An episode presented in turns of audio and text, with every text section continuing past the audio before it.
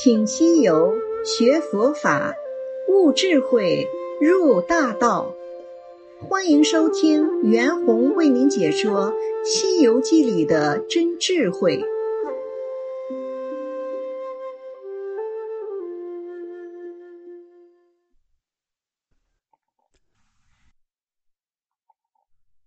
西游记》里的真智慧，本集分上下两集。请听师傅讲解《舍利子》下。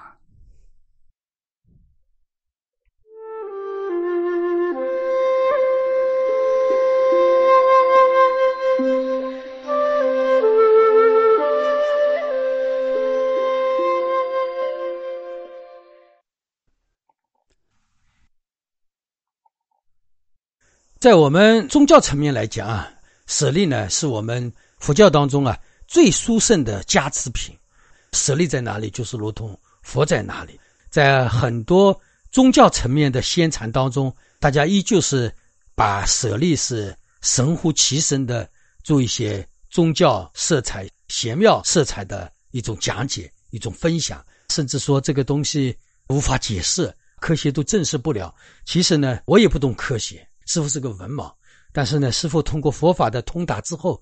还有对万法物质能量转换的通达，那最后呢？师傅通过自己的观察得出这样的结论，也就是说，这个舍利啊，它是很多因缘而成就的。主要的因缘就是自然的火化，使用的烧的柴跟人相应，这么一个因缘的具足，那么它会烧出舍利。第二个事情，舍利并不是从佛陀开始，佛陀以前的沙门当中都已经有了，因为身体的火化。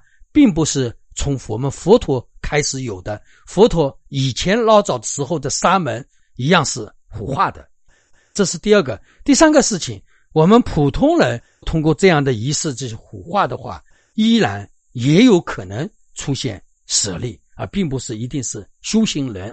所以呢，这个东西一讲之后，大家就知道，其实它是因缘的和合而已，并不是说舍利一定是大成就者。一定是佛，一定是大三智者才会有的啊！它只不过是一种因缘具足。那么它主要的一个因缘，我刚才说了，身上的油渍没有化尽，水分化尽了。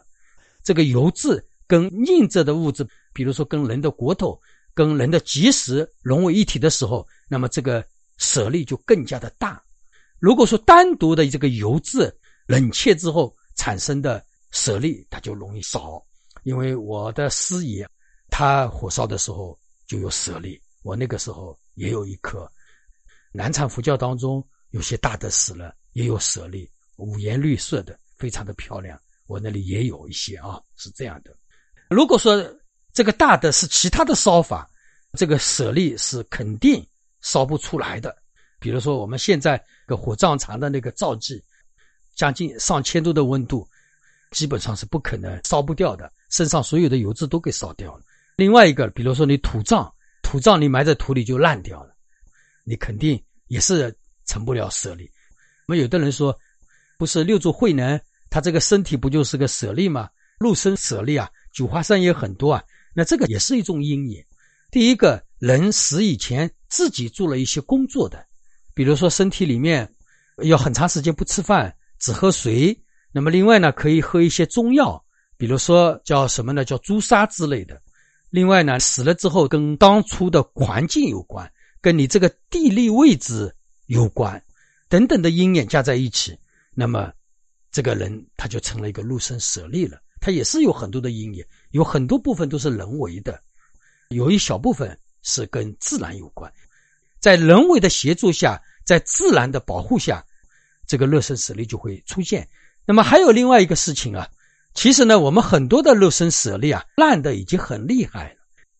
我们为了信仰，我们这个地方出了一个肉身舍利，也就是一种宗教的一种仪式的要求。为了证明我们这个地方出了一个大德嘛，所以呢，很多祭祀用另外的东西把这个半烂的一个身体给它重新进行了装修，大家知道吧？或者外面涂了一些金，里面弄一些相应的一些东西，看起来。这个人跟原来的人一样，其实这个人一半或者说很大一部分已经是烂掉的。再另外一部分是加进去的啊。所以呢，我们对这个肉身舍利呢，我们也不要过度的迷信。比如说一个弟子啊，他容易把师傅神化，那么一个寺庙的后当家人愿意把前面死去的当家人把他神化，为什么呢？为了彰显自己这个寺庙不一般嘛。其实这个里面是有很大的功利成分在里面的，这个真相大家也要记得一下。肉身舍利也好，所谓的舍利子也好，它的形成大概的意思呢，我在这里给大家讲一下。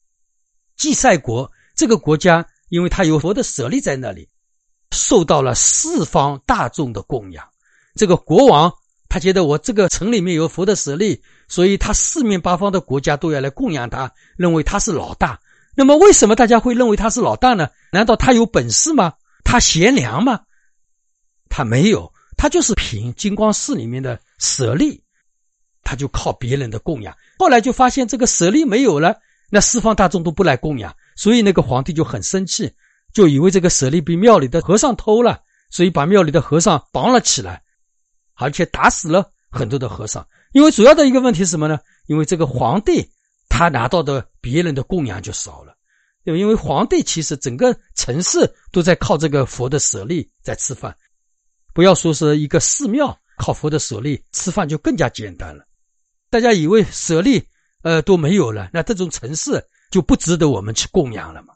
或者说这个舍利都没有了，那是不是这种城市要不吉利啦、不平安啦、要遭什么天谴啦，对吧？那么很多人都会生活恐怖、心里不安了。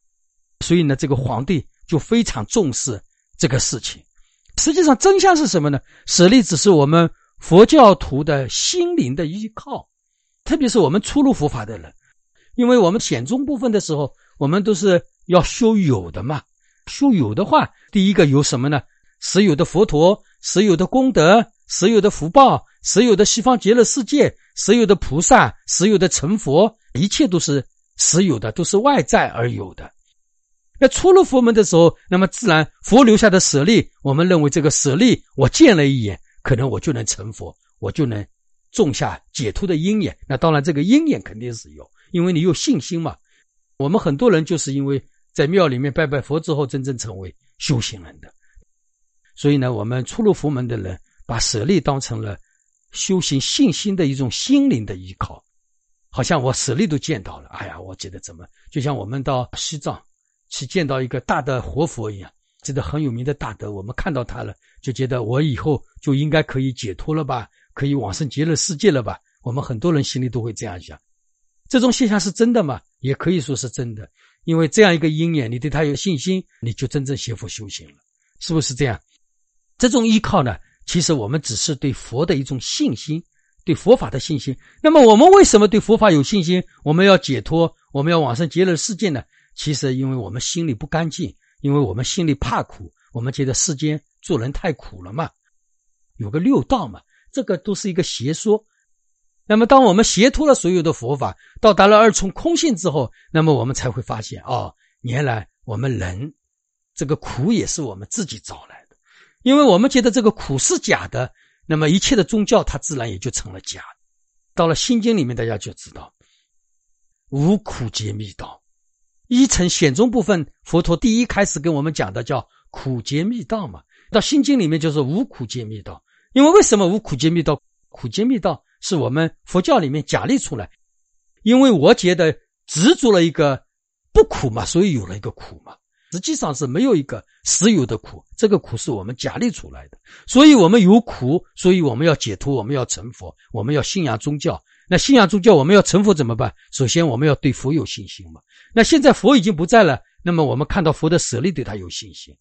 实际上，舍利就是什么呢？就是舍利，就是因缘。什么因缘呢？就是物质跟能量加上其他人为的因缘组合在一起，它其实也是一个一合相。那么自身当中这个舍利有没有一个加持力呢？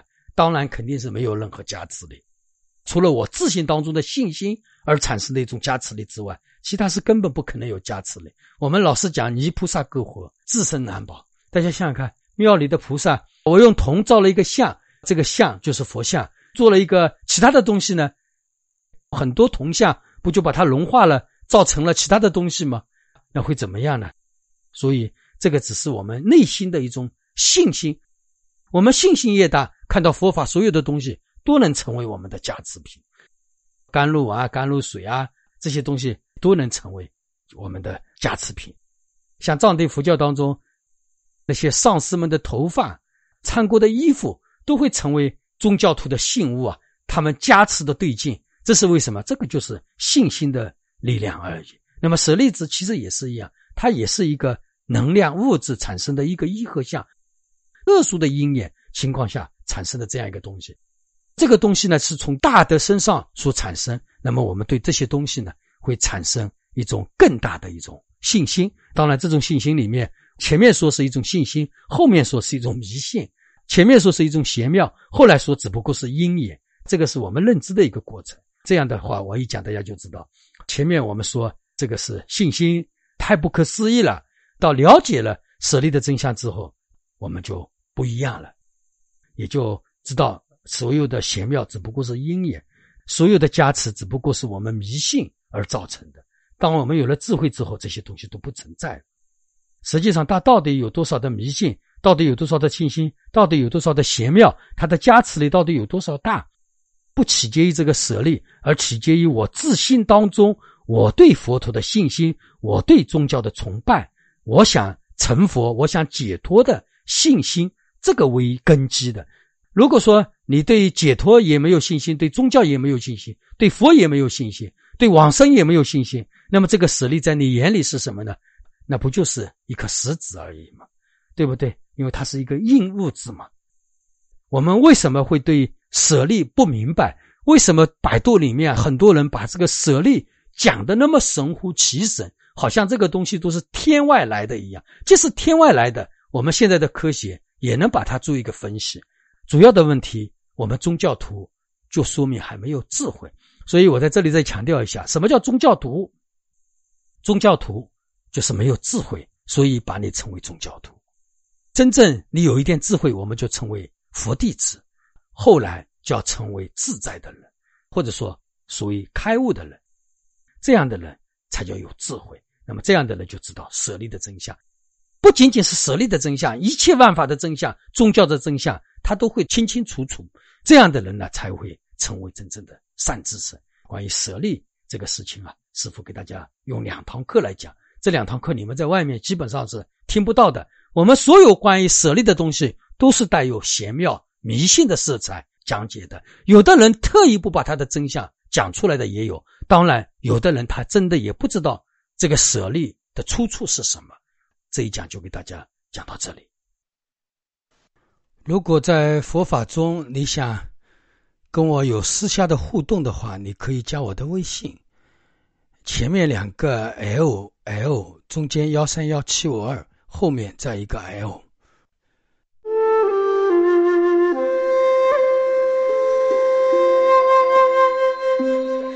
感谢您的收听。